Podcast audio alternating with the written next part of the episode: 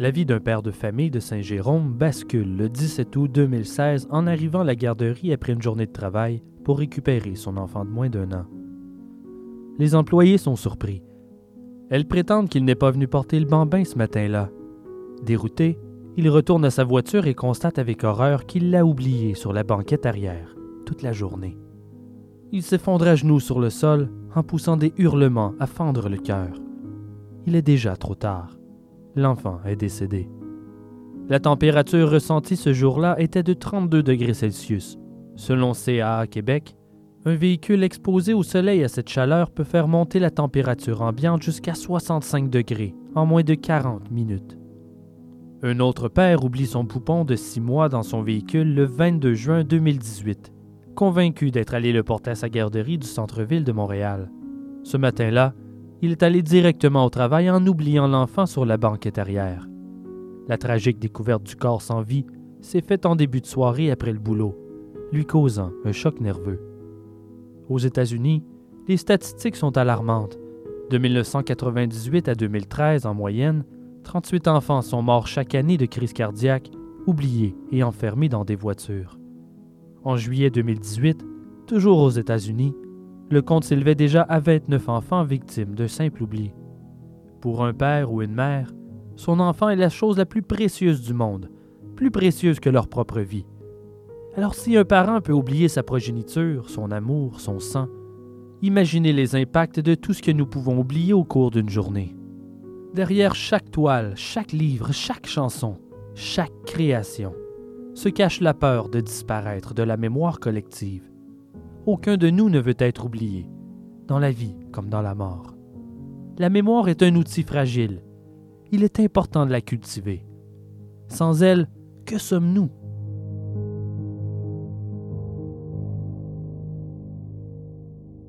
Je suis Simon Predge et vous écoutez Ars Moriendi.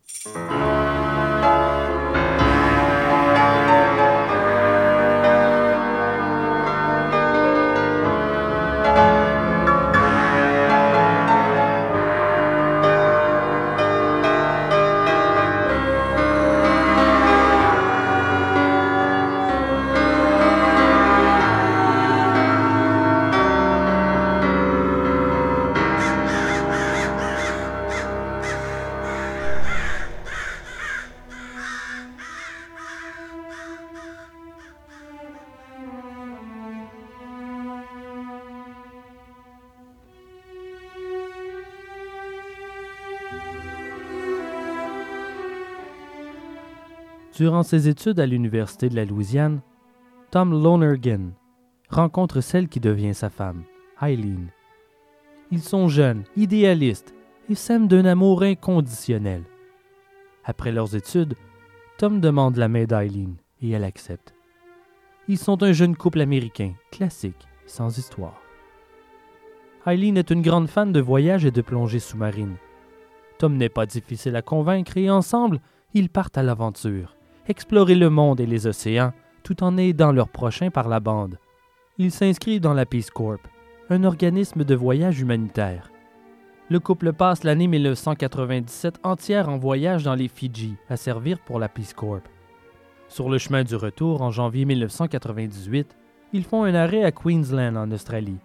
Ils veulent faire de la plongée sous-marine pour explorer la plus grande barrière de corail du monde, appelée le récif de la Grande Barrière.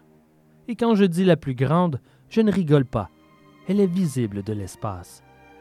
On y compte 2900 récifs et 900 îles.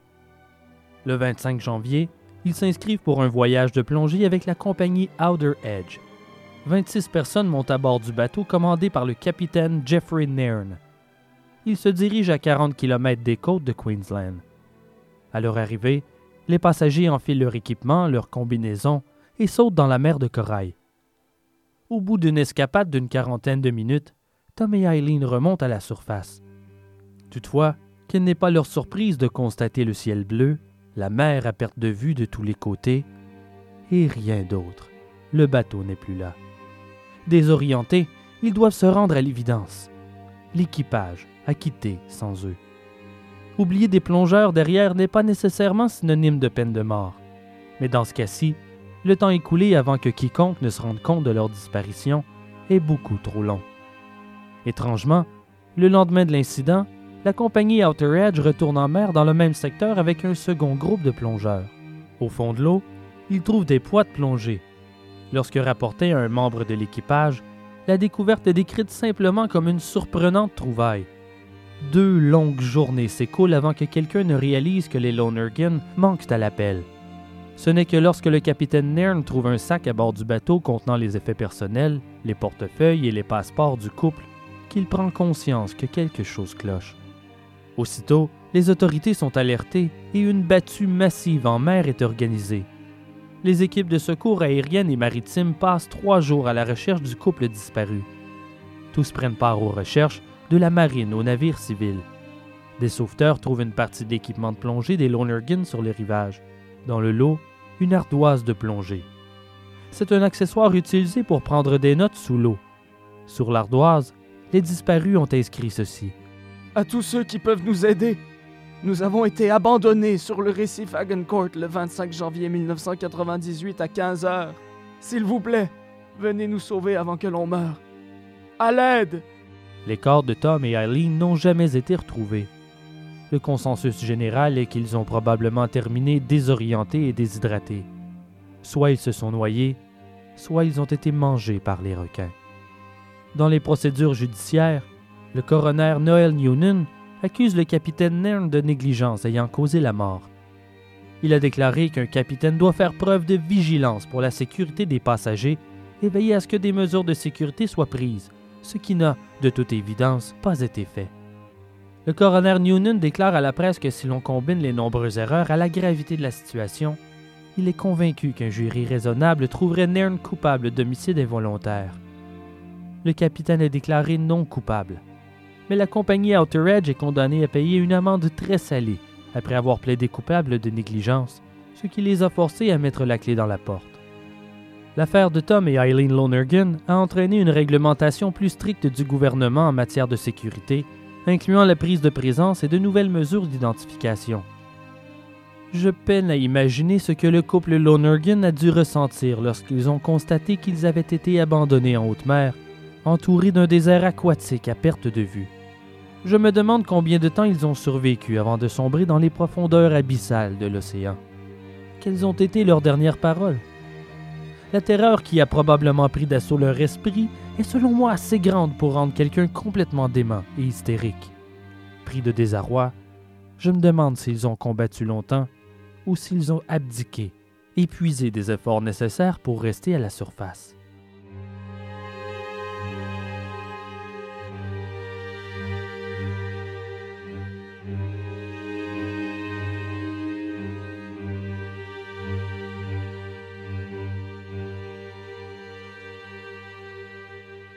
La mémoire est une faculté qui oublie. Elle est probablement la plus complexe des fonctions supérieures. Elle nous est indispensable, mais elle nous est aussi souvent faillible. Lorsque la vie d'une personne est entre nos mains, dans certaines situations comme le démontre l'affaire Lonergan, la fragilité de notre mémoire peut être fatale, tragique. La mémoire peut délaisser des informations qu'elle juge non importantes, comme lorsque vous faites le ménage d'un disque dur elle effectue un tri pour ne conserver que ce qu'elle juge nécessaire. Elle effacera le superflu, comme par exemple le nom d'une personne que vous n'avez rencontrée qu'une seule fois. Mais le mécanisme n'est pas parfait, et nous ignorons toujours aujourd'hui, malgré de nombreuses théories, de quelle manière notre cerveau effectue ce tri. Il est facile de comprendre que l'on peut oublier l'ingrédient d'une recette, ou un nouveau mot de passe que vous n'avez que très peu utilisé. Mais j'ai du mal à comprendre comment on peut oublier un groupe de 30 personnes dépendant de nous pour leur survie.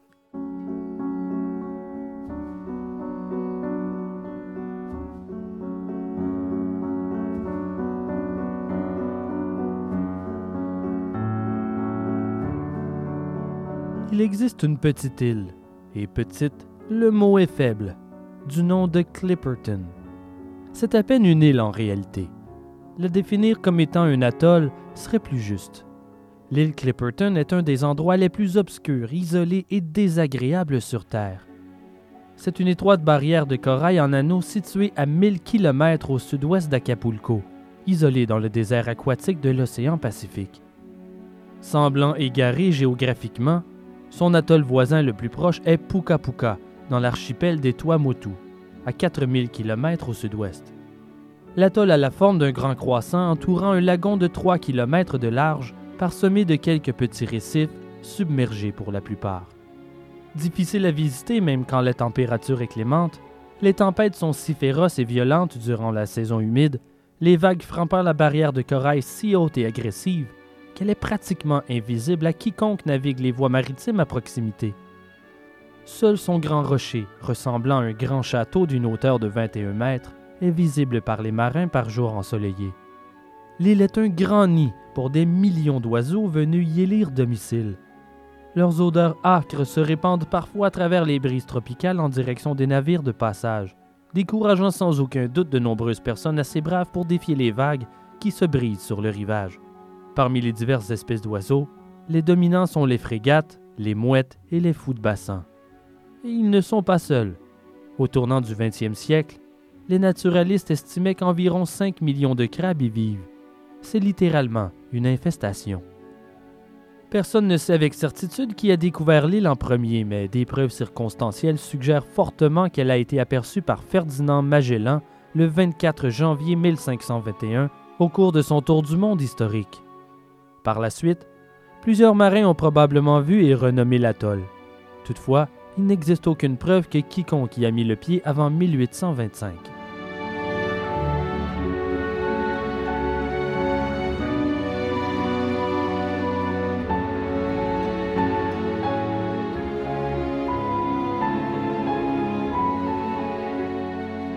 Le commerce maritime régulier empruntant la route longeant l'île Clipperton débute en 1580.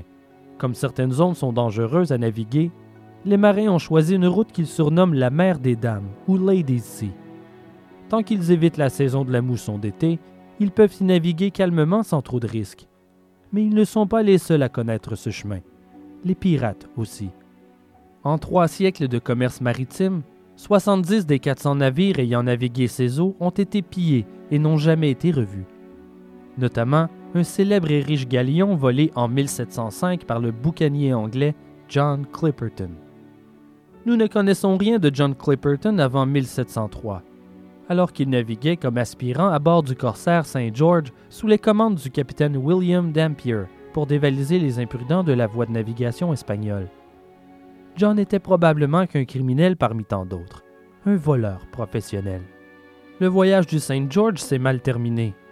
John et quelques hommes se sont appropriés la marchandise du corsaire vers la fin de 1704 pour ensuite voguer la mer des Dames à leur compte. Si l'atoll a été complètement ignoré par les Anglais, c'est durant ce même voyage que John Clipperton en fit la découverte, mais sans y poser le pied. Il lui donne son nom, l'île Clipperton.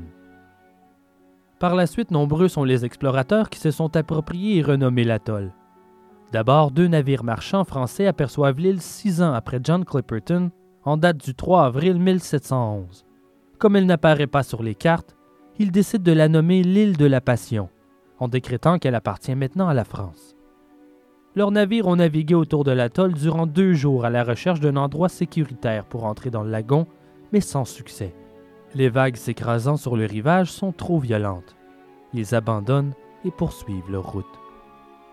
Un demi-siècle passe avant que l'île ne soit mentionnée à nouveau, cette fois par Charles Duncan, capitaine du navire anglais le Princess Royal en 1787. Il effectue quelques corrections à sa position suivant une carte identifiant l'île comme étant Clipperton. Inexplicablement, par la suite, plusieurs cartes anglaises identifient l'atoll comme étant l'île Duncan. Entre 1824 et 1827, l'Américain Benjamin Morrell explore la Polynésie, tout en profitant du voyage pour chasser le phoque, faire du commerce et forniquer partout où il s'arrête. Leur dernier effort les mène à l'île Clipperton. Il est la première personne à poser pied sur l'atoll depuis sa découverte. Son rapport motive plusieurs aventuriers et scientifiques à la visiter, notamment le célèbre voyage du HMS Beagle entre 1831 et 1836 qui a rendu Charles Darwin célèbre. D'ailleurs, Darwin mentionne Clipperton dans son traité sur les barrières de corail de 1842. Par la suite, plusieurs autres navires s'y sont aventurés. Ainsi, au milieu du 19e siècle, le petit atoll obscur et dangereux perd progressivement son anonymat. Malgré tout, Clipperton reste vaguement inconnu jusqu'au 20e siècle lorsque les entrepreneurs de plusieurs nations ont commencé à s'intéresser à son potentiel minier. Vers la fin du 19e, un grand boom des engrais commerciaux résonne à travers toute l'agriculture occidentale. Durant ce qui semble être une éternité, la régénération de la fertilité des sols dépend du fumier et de matières végétales décomposées. Cependant, comme la croissance démographique de la population mondiale exige une productivité agricole de plus en plus grande, les scientifiques ont commencé à étudier la question. Un ingénieur agronome s'est penché sur la relation entre les additifs du sol et le rendement des cultures. Il a rapidement constaté que l'azote et des minéraux tels que le calcium, le potassium et le magnésium renversaient l'infertilité et augmentaient considérablement le rendement. Les agriculteurs progressistes ont appliqué cette recherche et leurs cultures se sont grandement améliorées. La nouvelle se répand, donnant ainsi naissance à une industrie internationale de l'engrais.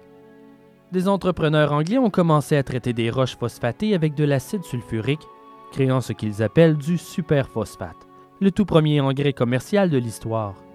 Les Allemands, des compétiteurs, commencent à produire de l'acide phosphorique de qualité agricole à partir de l'acier. Les deux produits se vendent bien, malgré la vive concurrence d'une alternative biologique. Et quelle est cette alternative? Le guano, ou si vous préférez, des excréments séchés d'oiseaux de mer et de chauves-souris. Ces excréments développent rapidement de fervents utilisateurs dévoués dans toute l'Europe et les États-Unis, entraînant une demande croissante et une recherche mondiale pour en localiser davantage. Les gouvernements, par conséquent, sont devenus très intéressés par les excréments d'oiseaux. J'adore cette phrase.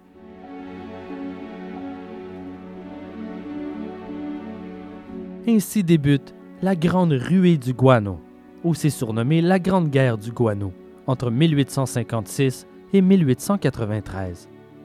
À partir d'ici, nous avons droit de nombreuses querelles à savoir à qui appartient l'île Clipperton pour en miner son guano. Le récit de Clipperton, entre cette quête d'excréments et l'histoire qui nous intéresse aujourd'hui, est longue, complexe, politique, mais avant tout un peu assommante. Si ce n'était que de moi, je mettrais de côté cette partie de l'histoire, mais malheureusement, pour bien comprendre le processus qui nous amène jusqu'à la tragédie en question, elle est un peu nécessaire. Mais pour ne pas trop vous ennuyer, je propose qu'on la traverse en troisième vitesse, pour rapidement se rendre à ce qui nous intéresse. Je vais faire de mon mieux pour vous le résumer. OK, vous êtes prêts? Le 8 avril 1858, l'empereur Napoléon III attribue les dépôts de guano situés entre autres sur l'île Clipperton à l'entreprise Lockhart Company du Havre du Nord-Ouest de la France. Ils partent en mer pour inspecter la concession. La mission du lieutenant Kersvegen est d'y poser le pied et d'en prendre possession, mais incapable d'accoster, il déclare que l'île Clipperton est la propriété de la France. Une procédure contraire aux exigences requises des lois internationales et diplomatiques. Au retour, il avise les Anglais que Clipperton a été annexé à l'Empire, mais il n'avise pas les États-Unis. Ils savent bien que prendre possession de l'île sans y mettre les pieds est une violation de la doctrine Monroe, des jeunes pierres angulaires des politiques étrangères aux États-Unis. Tiré du nom du président républicain des États-Unis, James Monroe, cette doctrine condamne toute intervention européenne dans les affaires des Amériques et vice-versa. D'autres prospecteurs vont suivre. Un Français de 1861 d'abord, suivi d'un Américain en 1881, après avoir convaincu des investisseurs de financer le voyage. Il pose le drapeau américain pour signifier qu'ils en prennent possession, sans savoir que la France y a déjà posé le sien. Il effectuera plusieurs voyages pour récolter d'autres échantillons, bâtir quelques abris et commencer à s'y installer. Il enregistre sa demande de possession à San Francisco et se déclare propriétaire de l'île au nom des entreprises Stoneham Phosphate en date du 5 octobre 1892. Il enregistre sa demande de possession à San Francisco et se déclare propriétaire de l'île au nom des entreprises Stoneham Phosphate en date du 5 octobre 1892. Puis, la concession passe aux mains de Melvin Chapman, représentant de la compagnie Oceanic Phosphate de San Francisco. De 1893 à 1898, ils installent deux travailleurs pour miner le guano de l'île. Toutefois, les investissements rapportent peu. Non seulement le guano est de qualité inférieure, mais le marché est de plus en plus incertain. On remplace les premiers hommes par de nouveaux travailleurs en date du 30 septembre 1896, avec l'instruction formelle de bloquer le passage en Angleterre s'il tente de venir prendre possession de Clipperton. Car c'est à cette époque que débute la querelle entre la France, les États-Unis et l'Angleterre à savoir qui a déclaré posséder l'île en premier. En fin avril 1897, le navire King Cora échoue sur Clipperton. 22 naufragés débarquent sur l'île au mécontentement des mineurs gens en poste. L'équipage échoué doit attendre les secours. L'employé de la compagnie de fertilisants affirme qu'il attend un navire de provisions le mois suivant. Au bout de presque deux mois, des naufragés s'impatientent et décident de partir chercher de l'aide à bord d'un radeau de fortune en laissant derrière ses autres membres de l'équipage. Acapulco le 3 juin, complètement exténués et souffrant de famine. Ils font envoyer de l'aide pour sauver les derniers membres de l'équipage prisonniers de l'atoll. La nouvelle du naufrage fait le tour du pays, puis grâce aux journaux du monde. La querelle politique s'éveille. La France, les États-Unis, le Royaume-Uni prétendent tous posséder les Clipperton. Les Anglais semblent posséder plus de preuves que les précédents, alors les journaux annoncent que sous peu ils en prendront possession officiellement. L'ambassadeur du Mexique aux États-Unis découpe l'article et l'envoie au ministre des Affaires étrangères mexicain pour les aviser de la situation. Un journaliste de San Francisco prend la peine d'effectuer quelques recherches et affirme que même si le pirate anglais John Clipperton aurait découvert l'endroit, il n'y a jamais posé le pied ni même planté le drapeau anglais. L'île ne peut donc pas leur appartenir. Elle fait partie du Mexique, toutefois ils n'ont jamais ressenti le besoin de le revendiquer. Comme des enfants tirant la couverture vers eux, la France prétend être les premiers en avoir pris possession, tandis que les Américains affirment être les premiers à miner son guano avec la permission de ce gouvernement. Le Mexique envoie finalement un navire pour revendiquer qu'ils ont toujours été en possession des lieux et les mineurs américains doivent cesser la récolte immédiatement. Comme la France menace toujours avec véhémence que l'île leur appartient, le groupe de militaires arrive en janvier 1898 pour protéger ses intérêts et repousser les navires français. Après de longues recherches, de pénibles discussions, des confrontations entre les nations, on décrète officiellement que Clipperton fait partie du territoire mexicain. Les Américains et les Anglais décident de ne pas défendre ces revendications, contrairement à la France. L'Oceanic Phosphate Company doit retirer ses hommes de l'île. Pendant ce temps, une compagnie anglaise décide de ne pas attendre et approche le gouvernement mexicain pour négocier le droit de miner le guano sur l'atoll, en échange de royauté sur leur profit. Une entente est signée, la Pacific Island Company arrive sur Clipperton en mai 1898, peu de temps après les militaires mexicains. Ouf. Ce n'est qu'un résumé, bien entendu. Mais il est important de comprendre pourquoi cette garnison de militaires et des employés d'une compagnie de fertilisants sont installés sur cette île presque déserte. Reprenons.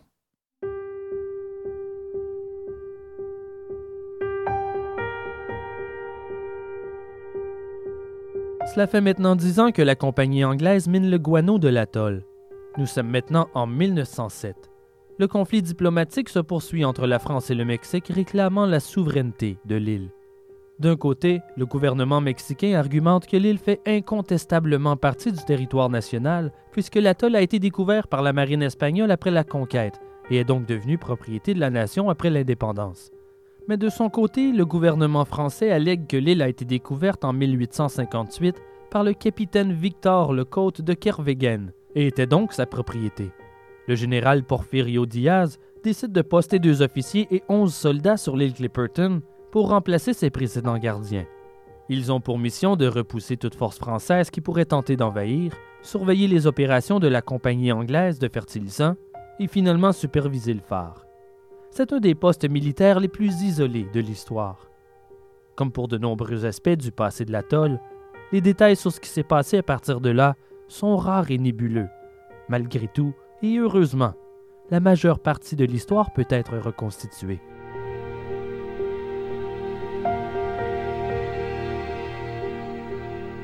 Les responsabilités de la garnison sur Clipperton sont de toute évidence un travail difficile, et pour les soutenir, certains d'entre eux ont la permission d'emmener leur famille.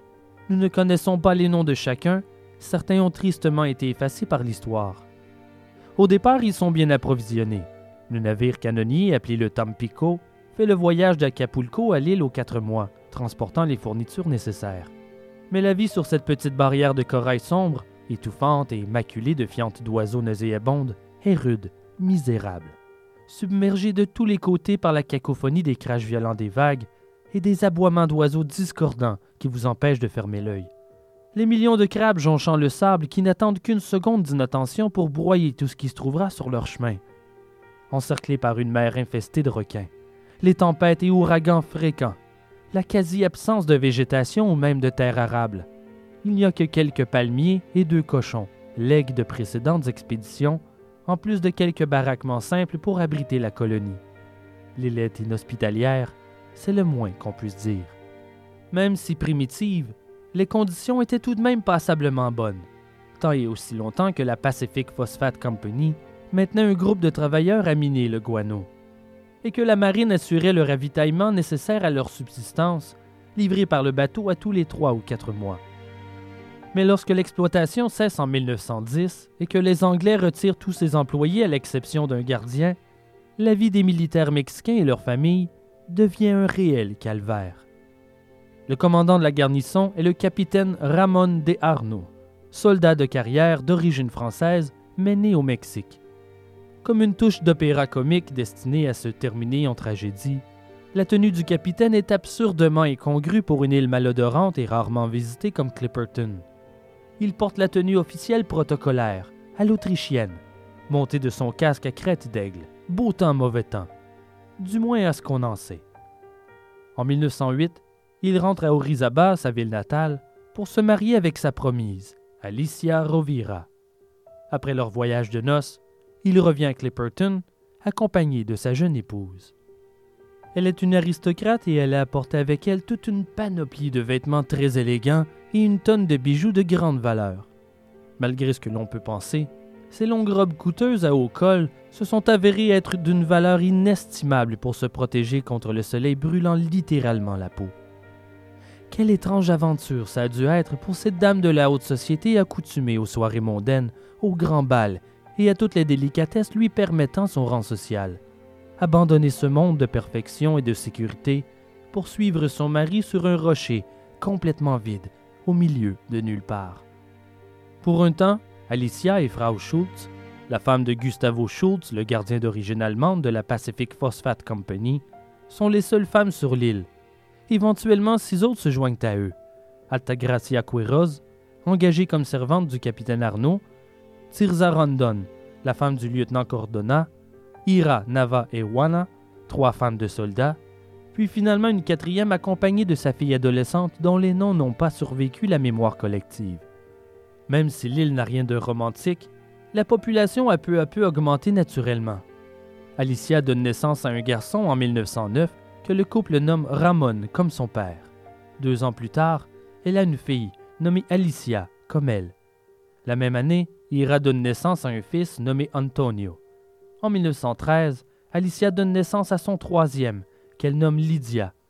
La vie trouve toujours son chemin. Un gardien réside aussi sur Clipperton pour s'occuper du phare de navigation. Porfirio Diaz en a ordonné la construction en 1906 pour renforcer les revendications du Mexique sur l'endroit. Il a éclairé les eaux environnantes par intermittence au fil des ans, mais l'identité de son premier préposé est inconnue. En 1912, le poste de gardien du phare est donné à un homme noir du nom de Victoriano Alvarez, un homme mystérieux, quelque peu sinistre, dont les tâches nocturnes à éclairer l'océan le gardaient à l'écart des autres habitants. Même après que le gouvernement mexicain ait ordonné que le phare soit officiellement éteint en 1914 pour des raisons économiques, Alvarez reste sur l'île, réservé, sans se mêler aux autres. Il vit dans une hutte près du rocher, à 3 km du reste de la colonie. Au total, la colonie compte moins de 30 personnes après le retrait de la compagnie de fertilisants. Toutefois, les gens au pouvoir au sein du gouvernement mexicain traitent la colonie de Clipperton avec la plus grande indifférence, jusqu'au mépris le plus total. Le premier exemple de ce désintérêt vient peu de temps après l'arrivée de la garnison. En 1909, un tremblement de terre secoue le Mexique, assez fort pour être ressenti jusqu'à Washington. On l'estime à 7,6 sur l'échelle de Richter. La moitié des bâtiments d'Acapulco sont en ruine. Les morts et les disparus se comptent par centaines. D'autres tremblements de terre ont lieu après coup et cependant trois semaines. À chaque fois, des vagues immenses détruisent les rares bâtiments encore debout sur la côte. Le 23 août, le journal Associated Press rapporte que les autorités croient que l'île Clipperton a été engloutie par la mer durant le récent tremblement de terre. Si l'île n'a subi ne serait-ce que la moitié de la destruction qu'a subi Acapulco, il ne doit plus rien en rester. Malgré les conseils des fonctionnaires du port d'envoyer de l'aide et de vérifier l'état de la colonie, aucun navire n'est envoyé. Aucune enquête n'est lancée par le gouvernement.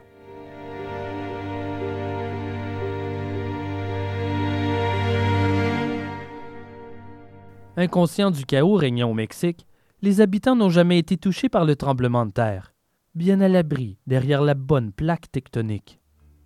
Et même si le flot des vagues gigantesques et dévastatrices causées par le tremblement de terre aurait pu les engloutir, il est tout à fait plausible que les vagues se soient assoupies avant de les toucher. En haute mer, les tsunamis s'aplatissent dans toutes les directions, leurs énergies se dispersent sur des centaines de kilomètres. C'est seulement sur les côtes que les eaux troubles empilent leurs forces et prennent des proportions de raz-de-marée. Quoi qu'il en soit, cette anecdote démontre bien l'indifférence du Mexique envers sa propre colonie, même lorsqu'il les croit en situation de danger.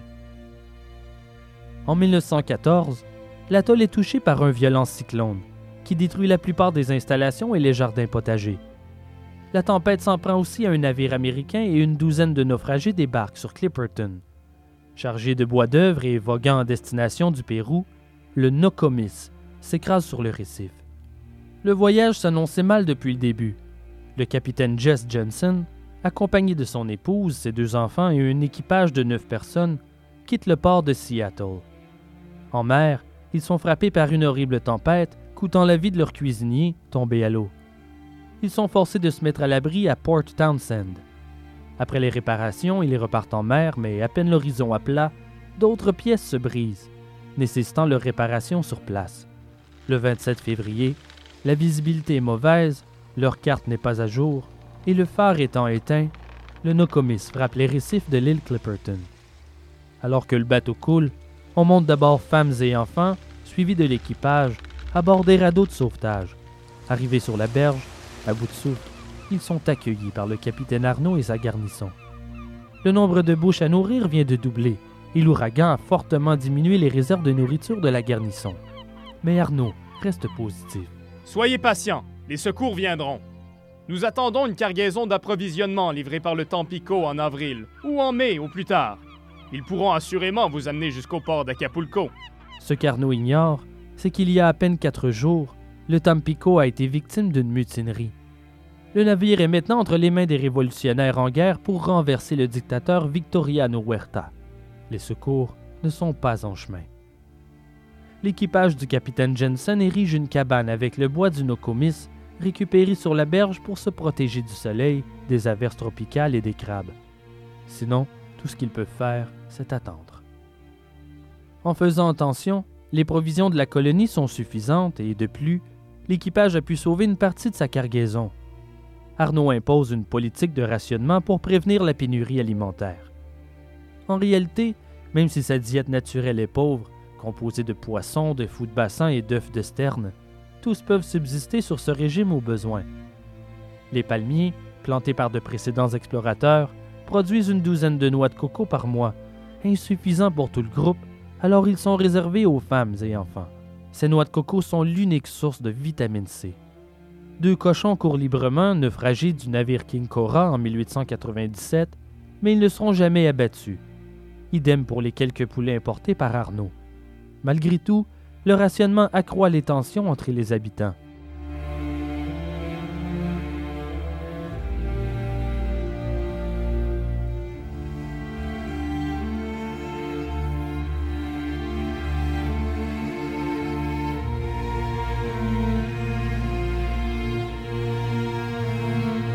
Les mois passent, mais aucun navire de secours n'apparaît à l'horizon.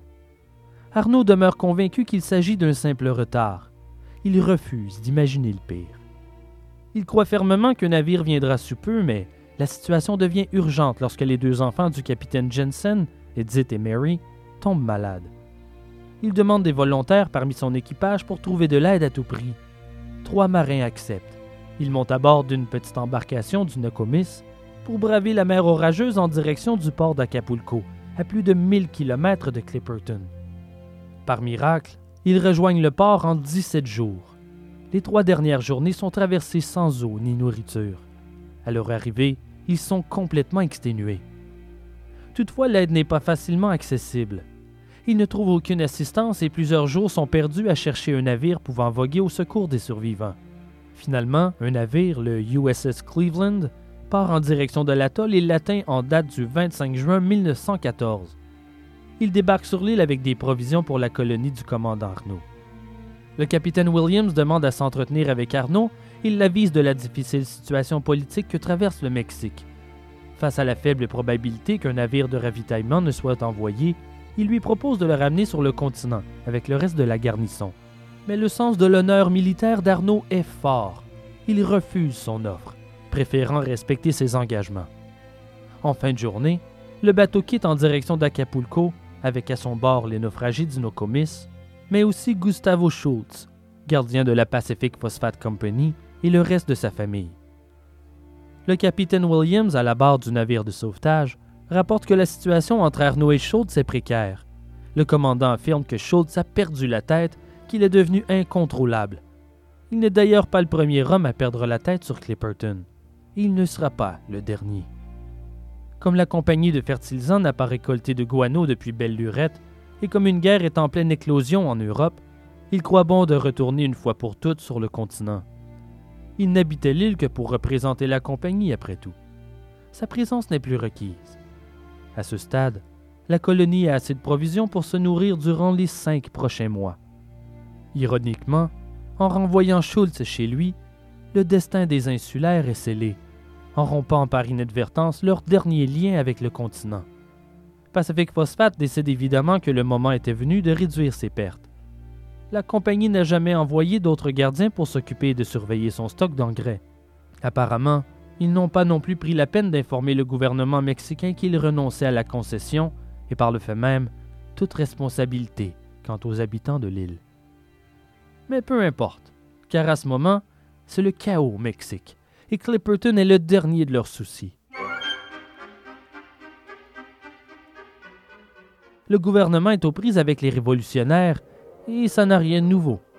Suite à l'indépendance mexicaine de 1821, la politique interne du pays est une complète anarchie. Le Mexique endure une succession de 25 gouvernements différents en 25 ans, la plupart d'entre eux prenant le pouvoir par insurrection armée. L'économie s'effondre durant les premières années de la République. La trésorerie est systématiquement pillée par une douzaine de présidents différents. Par conséquent, la dette nationale augmente annuellement. La pauvreté sévit dans tout le pays et les vols à main armée sont si fréquents qu'aucune route n'est sécuritaire. Ajoutez à cela ces nombreux échecs de guerre et l'occupation par la France à deux reprises, par la Grande-Bretagne, par l'Espagne et par les États-Unis, en plus de l'humiliation de régime français imposé en 1864. Benito Juárez renverse le régime en 1867 et dirige une réforme politique, sociale et économique radicale. À sa mort, le désordre reprend de plus belle. Finalement, en 1877, Porfirio Diaz prend le pouvoir. Il met de l'ordre dans les affaires du pays en établissant un État policier, en offrant un choix à la population, le pain ou la matraque. Il règle les problèmes économiques en développant les ressources naturelles. Il saisit une grande partie des terres et les revend à l'étranger ou les donnant à des supporters qui, comme lui, deviennent incroyablement riches. C'est ainsi que le Mexique vend l'exploitation du guano de Clipperton à une compagnie anglaise en échange d'une somme non dévoilée et d'une part des bénéfices.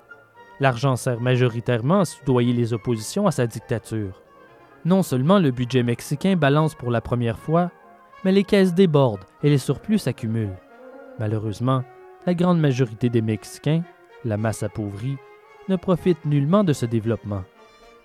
Malgré cette prospérité nouvelle, l'administration Diaz reste une dictature, et en 1910, Francisco Madero tente de renverser le gouvernement pour la remplacer par la démocratie. Madero est toutefois assassiné en 1913 par le général Victoriano Huerta, un alcoolique notoire pour son comportement public scandaleux. Il n'est en quelque sorte que la marionnette de l'ambassadeur américain Henry Lane Wilson.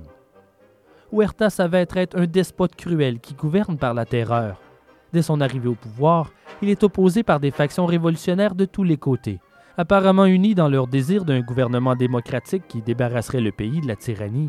Leurs armées convergent à Mexico en 1914, mais pas avant que Huerta prenne la fuite par l'Europe emportant avec lui une grande partie du trésor national.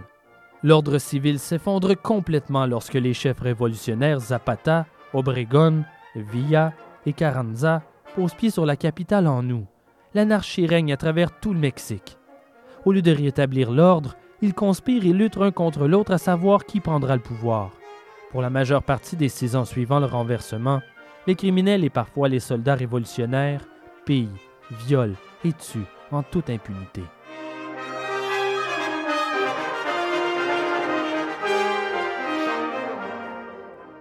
Pendant cette révolution, sur Clipperton, la situation se dégrade peu à peu. Ils sont complètement oubliés par le gouvernement mexicain qui a d'autres chats à fouetter.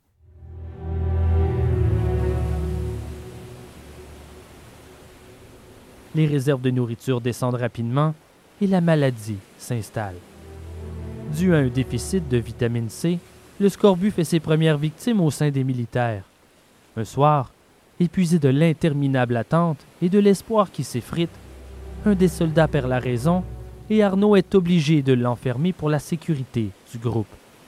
Une autre nuit, une des femmes décède en accouchant dans d'atroces souffrances. Celles qui survivent à leur accouchement sont trop affamées pour produire du lait et deux des enfants meurent quelques jours après leur naissance. Tous perdent graduellement leur énergie. Certains deviennent pratiquement impotents. Plusieurs décèdent. En mai 1915, le nombre d'habitants de l'île a considérablement réduit. À ce stade, il ne reste que le capitaine Arnaud et sa famille, le lieutenant Cordona et sa femme Tirza, Altagracia, la servante, Juana, une femme de soldat, et trois enfants maintenant orphelins. L'état du capitaine Arnaud ne fait pas exception. Il commence à faiblir. Il est de plus en plus taciturne et il s'accuse d'être responsable du sort tragique de la colonie. Il a des hallucinations de plus en plus fréquentes. Un jour, il aperçoit des voiles à l'horizon.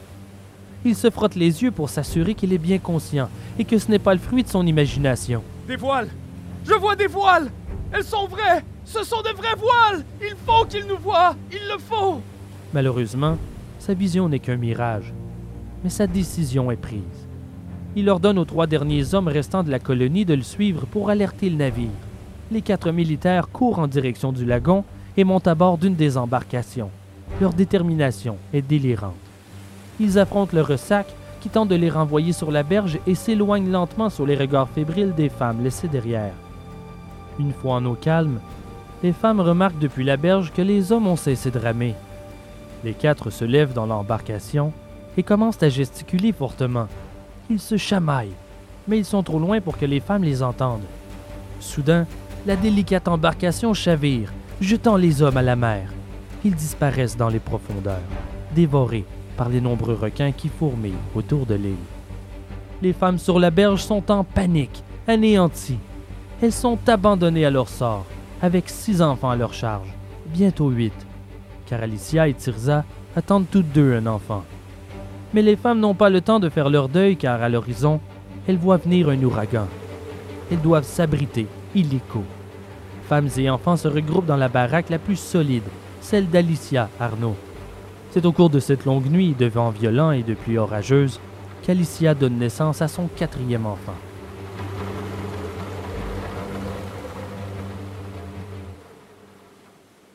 Quand le calme revient sur l'atoll le lendemain, elles découvrent leur colonie presque entièrement dévastée par l'ouragan.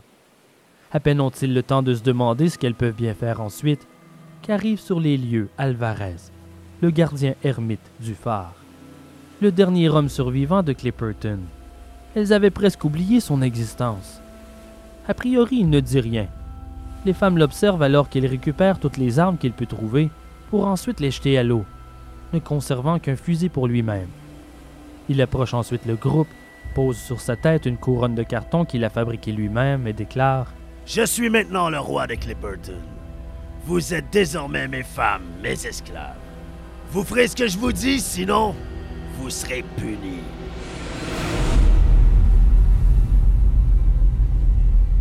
À partir de là, Alvarez règne sur les survivantes, terrifiées. Il a le total contrôle. Elles sont asservies. Il les utilise comme esclaves sexuels, femmes et enfants. Il les viole, les bat et les menace constamment. Il n'y a personne pour l'arrêter. Wana refuse de le suivre au phare. Elle est la première qu'il veut emmener chez lui pour l'agresser. Il la traîne de force, elle et sa fille. Il les viole, mais comme elles se débattent violemment, il les tue, toutes les deux. Nous ignorons de quelle manière. Par la suite, c'est au tour d'Altagracia, et comme elle ne veut pas subir le même sort, elle fait tout ce qu'il lui ordonne. Au final, au cours de presque une année entière, toutes subiront les sévices sexuels de celui qui s'est autoproclamé roi de Clipperton, sous la menace armée. Celui que l'on désignait comme un simple ermite était devenu un psychopathe, assoiffé de sang et dépravé sexuel. Seule Alicia échappe à Alvarez, car on raconte qu'il avait un certain respect pour la veuve du commandant.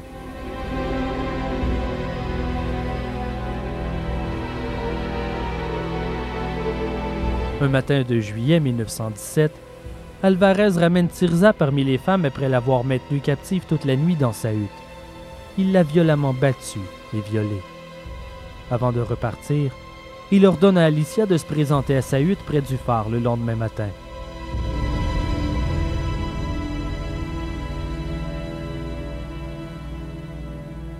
Après son départ, Tirza explose de colère. Elle est à bout de nerfs, épuisée de combattre la maladie, la famine et de subir la folie d'Alvarez. Elle en a assez de cette tyrannie et elle ne mâche pas ses mots. Elle n'est plus désespérée, elle est en furie. Elles doivent se débarrasser du roi, une fois pour toutes. Elle convainc Alicia d'agir et ensemble, elles préparent leur vengeance.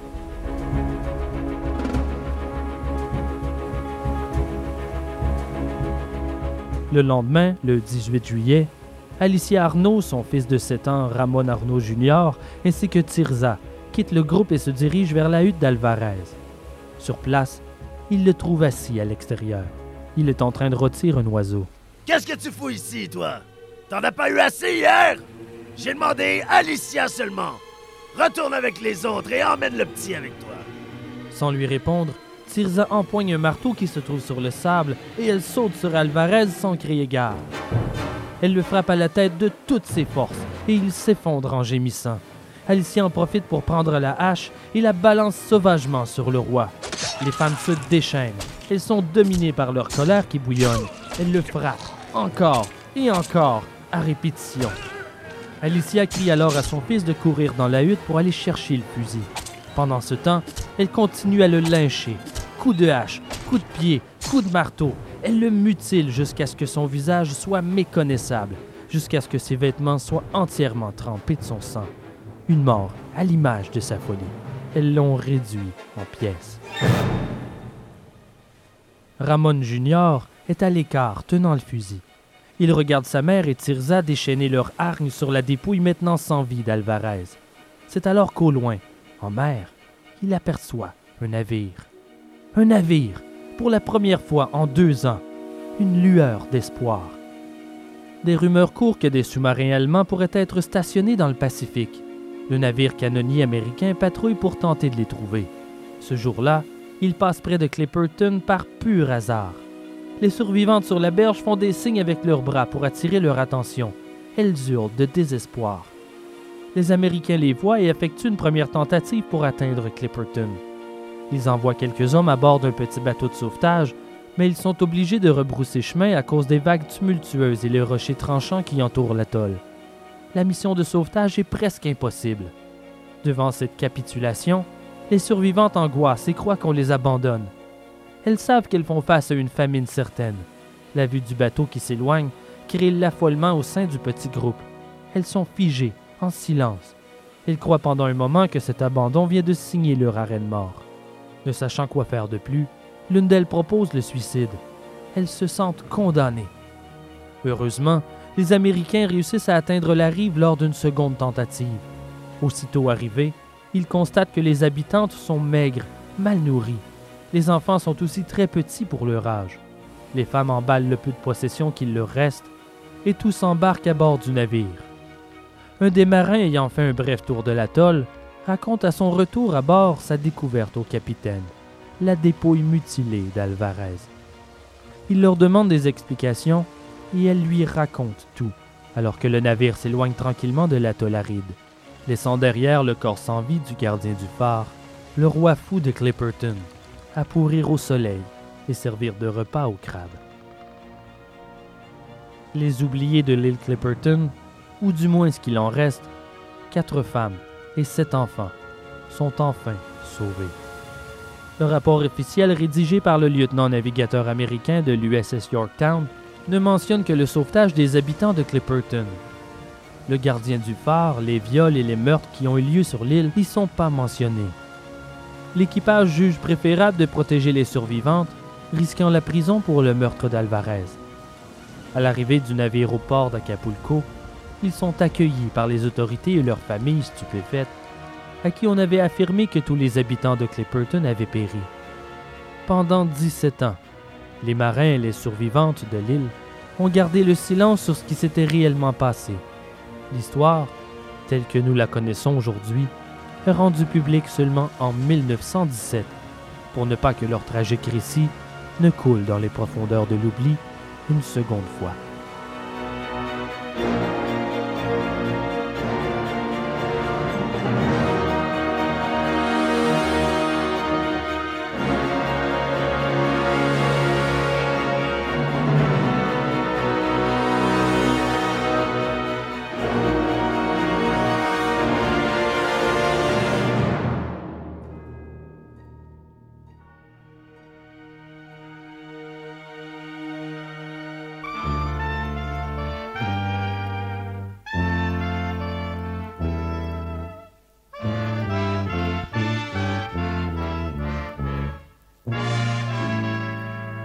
C'est maintenant l'heure de la chronique nécrologique, Ce bref moment de dernier hommage qui nous fait réaliser notre fragilité et ô combien nombreuses sont les manières de quitter ce monde.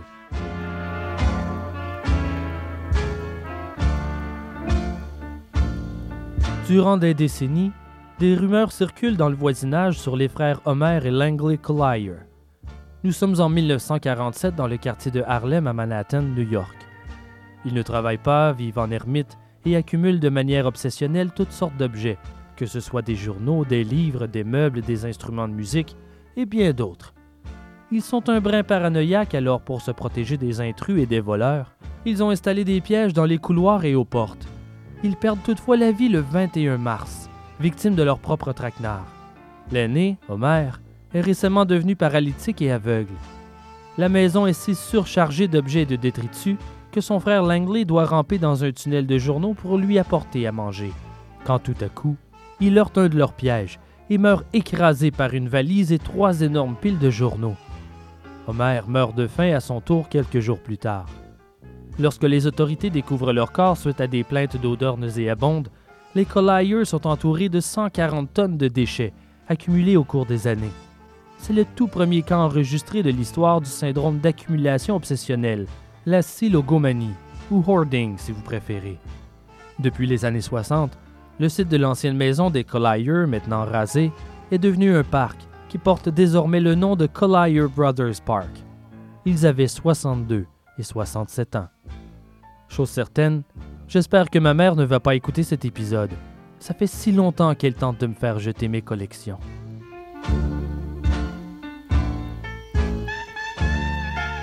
En septembre 1997, Paul Stiller et sa femme, tous deux originaires de Andover Township, New Jersey, s'ennuient à bord de leur voiture sur le chemin du retour à la maison. Il est environ 2 heures du matin lorsqu'ils décident d'allumer un bâton de dynamite et de le jeter par la fenêtre pour voir ce qui allait arriver, juste pour essayer. Ils allument la mèche avec un briquet et lancent le bâton, sans s'être rendu compte que la fenêtre était fermée.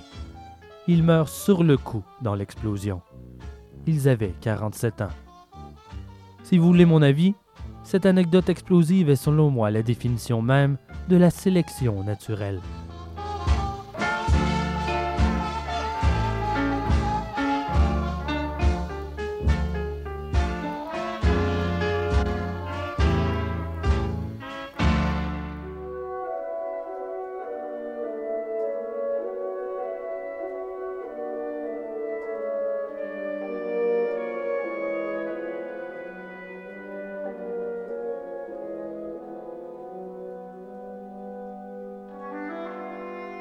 En début d'année 1963, deux criminels mexicains de bas étage façonnent une arnaque. Ce sont des frères, Santos et Caetano Hernandez. Ils sont sans le sou et désirent se mettre riches rapidement. Ils ont entendu parler d'un petit village du nom de Yerba Buena. Ils font le voyage pour tenter le coup. Yerba Buena est une minuscule communauté agricole située au fond des ravins des montagnes de la Sierra Madre. À 30 km au nord se trouve la métropole grouillante de vie de Monterrey, et pourtant, visiter Yerba Buena est comme un voyage dans le passé. Les fermiers sont coupés du monde, sans électricité, sans téléphone et sans journaux. Il n'y a aucune route bétonnée, seulement un sentier de charrettes serpentant les pentes boisées des montagnes jusqu'à l'autoroute. Une demi-journée de marche à peine. À l'époque, la population locale est d'environ 50 personnes tout au plus. Ils sont pauvres, majoritairement illettrés et tous très superstitieux. Le plan diabolique de Santos et Caetano Hernandez est de duper les villageois et s'en mettre plein les poches. Il sera facile de manipuler ces incultes, se disent-ils. Arrivés sur place, ils enclenchent leur escroquerie qui est relativement simple. Ils s'autoproclament prophètes et grands prêtres de puissants dieux incas exilés. En échange de leur adoration à leur dieu, ils leur donneront accès aux trésors cachés que renferment les cavernes des montagnes avoisinantes. Ils prétendent aussi que les dieux vont bientôt revendiquer l'autorité sur la communauté et punir tous les non-croyants. Les paysans sans éducation ne se rendent pas compte que la dynastie Inca est d'origine péruvienne préhispanique et non mexicaine. Si un quelconque dieu habitait la région, Il aurait plutôt été aztèque. Ils sont si naïfs qu'ils croient tout ce que Santos et Caetano leur racontent. Ils sont tombés sous leur charme, ou si vous préférez, dans le panneau. Les frères trouvent une énorme caverne dans la montagne et décident d'en faire un lieu de culte. Ils commencent avec quelques cérémonies s'apparentant plus à la comédie théâtrale qu'à quelconque religion. Malgré tout, en moins de quelques jours, les fidèles abondent dans la caverne. La combine du culte fonctionne et les paysans font de généreuses offrandes de nourriture et d'argent à leurs prêtres. Ils sont prêts à donner tout ce qu'ils possèdent pour améliorer leur situation miséreuse.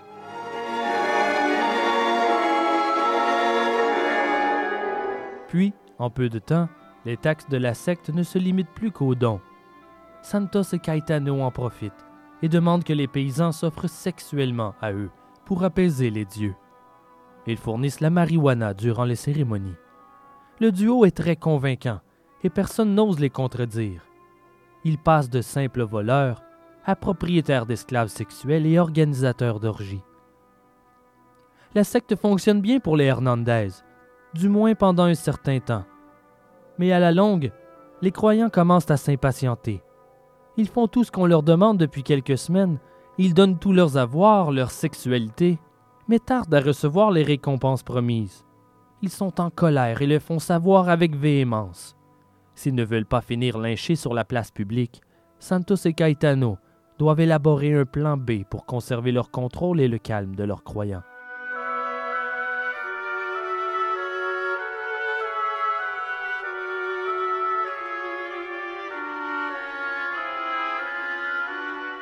Ils partent en voiture en direction de la ville de Monterey, plus précisément le secteur malfamé du centre-ville. Ils sont à la recherche d'une prostituée pour se joindre à leur arnaque. Ils font la rencontre d'une jeune femme du nom de Magdalena Solis et son frère jumeau Eleazar. Magdalena naît d'une famille dysfonctionnelle et pauvre à Monterrey au Mexique, quelque part dans les années 30. Dès le départ, ses chances de vivre une vie normale sont minces. À l'âge de 16 ans à peine, elle devient une prostituée pour joindre les deux bouts. Son proxénète est nul autre que son frère Éléazar. Ce que les frères Hernandez leur offrent est fort alléchant. Ils acceptent de se joindre à l'escroquerie et emménagent en secret à Yerba Buena. Pour que leur plan fonctionne, ils doivent réussir à faire taire les membres mécontents de la secte sans produire aucun des gains promis originalement. Le moment venu, les frères organisent un rituel dans la caverne pour duper les paysans. Après quelques cabrioles et tours de magie peu coûteux, ils terminent la cérémonie dans un grand coup d'éclat et déclarent que la grande prêtresse tant attendue est enfin arrivée. Ils lancent une poignée de poudre flash dans le feu. C'est une poudre explosive déflagrante de perchlorate de potassium employée en pyrotechnie. En contact avec les flammes, la poudre explose dans un grand nuage de fumée. Une manière, disons, littérale de jeter de la poudre aux yeux. À travers le nuage de fumée apparaît une silhouette féminine. Les croyants sont stupéfaits, leurs yeux écarquillés. Tout ça est donc vrai. C'est Magdalena Solis, costumée comme une divinité inca, qui leur apparaît, les bras ouverts. Elle prétend être la réincarnation d'une grande déesse exilée.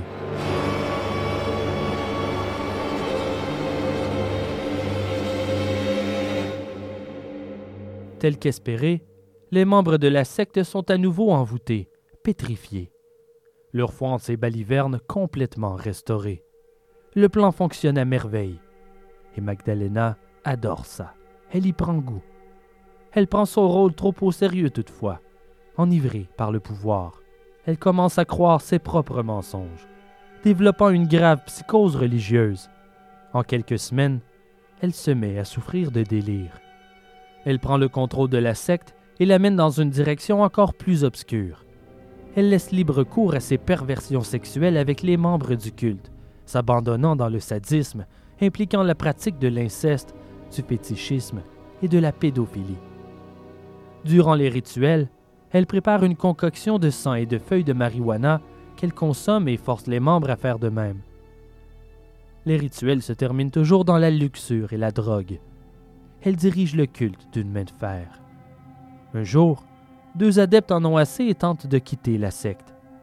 Magdalena convoque les membres pour une cérémonie d'urgence.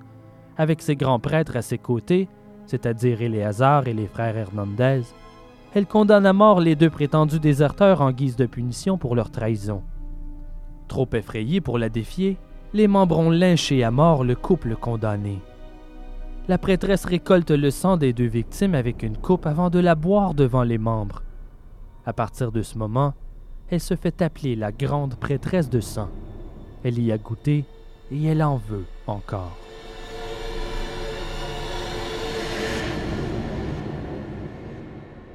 Après cela, tout cultiste dissident devient un sacrifié en l'honneur de Magdalena. Elle et ses complices deviennent encore plus violents. Elle conçoit ce qu'elle appelle le rituel de sang, appliqué chaque fois que son autorité est défiée. Durant ces rituels, elle ordonne aux membres de battre, mutiler et brûler le traître pour qu'il décède au bout de son sang, qu'elle récolte dans un calice et le mélange à du sang de poulet. Chacun son tour, à commencer par la prêtresse, tous les membres sont forcés de consommer de la marijuana, de la peyote et de boire une gorgée du sang humain.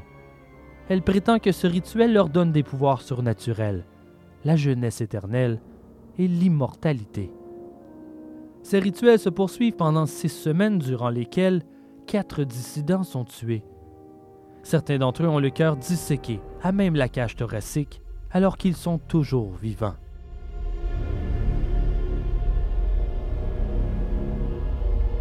En mai 1963, Sébastien Guerrero, un jeune garçon de 14 ans, flâne près de la grotte. Il entend des sons étranges sortir de l'entrée de la caverne.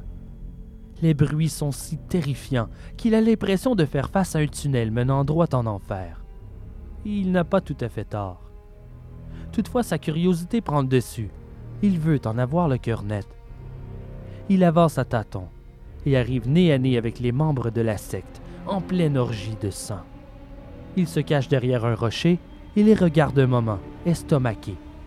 Sur un autel, la dépouille d'un sacrifié. Il est mutilé, démembré, et sa cage thoracique est grande ouverte. Sébastien est horrifié. Il prend ses jambes à son cou et part à la course.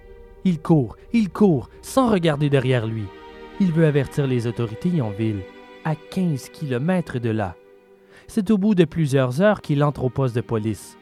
Il est très agité alors qu'il raconte ce qu'il a vu. Il est exténué et en état de choc. Il parle de meurtre, d'orgie de vampires. Les policiers se moquent de l'enfant qui déblatère. Comment peuvent-ils croire une telle histoire? Ils ne le prennent pas au sérieux. Ils l'accusent d'avoir une imagination débridée. Mais comme il semble troublé et qu'il est loin de chez lui, l'officier Luis Martinez le raccompagne à la maison. Pour calmer le gamin, il accepte de jeter un bref coup d'œil à la grotte, même si, a priori, il n'en croit pas un mot. Ils n'en sont jamais revenus pour raconter ce qui leur est arrivé.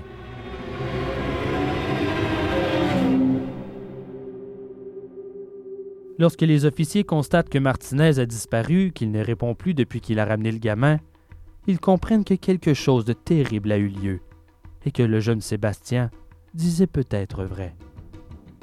Le 31 mai, ils lancent l'opération de secours.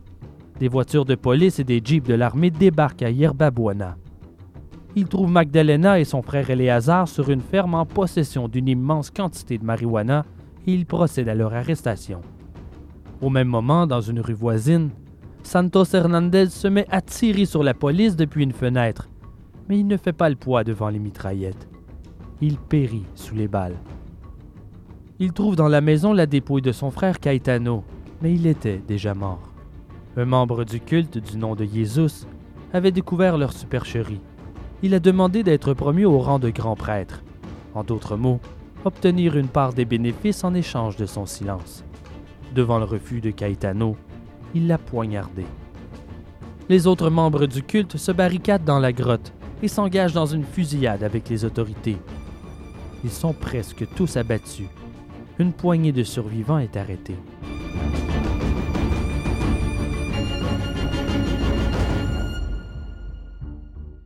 C'est durant les procès que l'escroquerie et les sacrifices sont étalés au grand jour. Les membres du culte prennent tous 30 ans.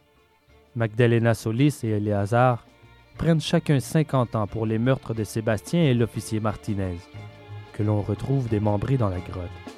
Ils n'ont jamais pu prouver les autres innocents morts sacrifiés, car les adorateurs ont refusé de témoigner contre la prêtresse. Ils lui ont été fidèles jusqu'à la fin.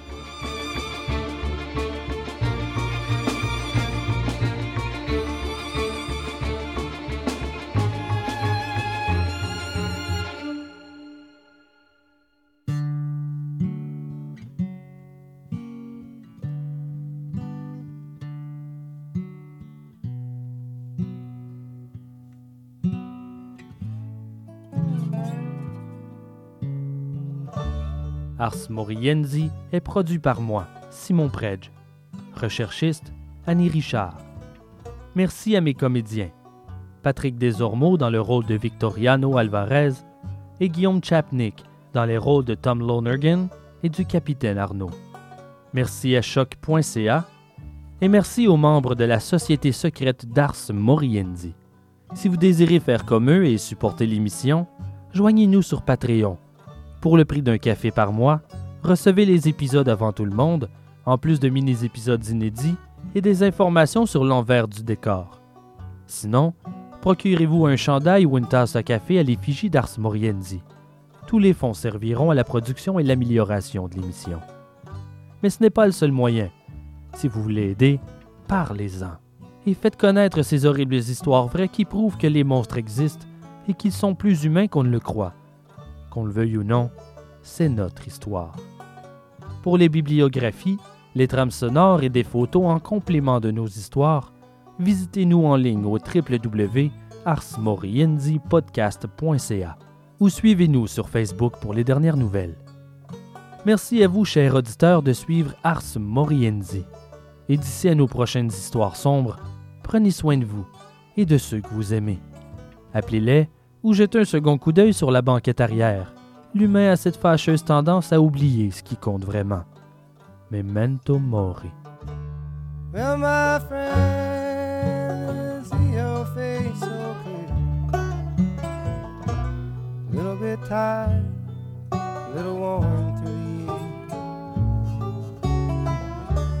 You sound nervous.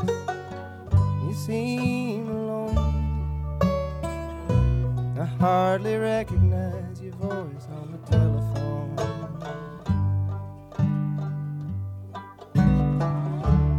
In between, I remember just before bound up, broken down. We drive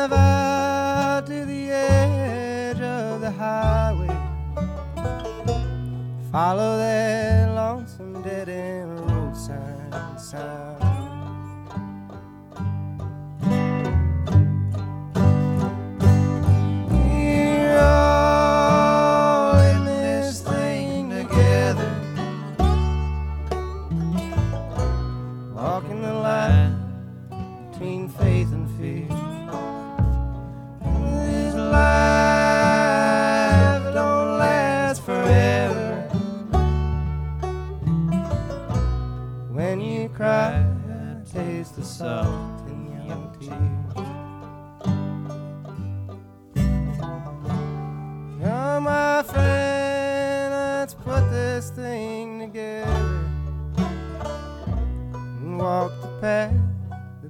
Feet have trod. if you want it, we can go on forever. Give up your jaded ways, spell your name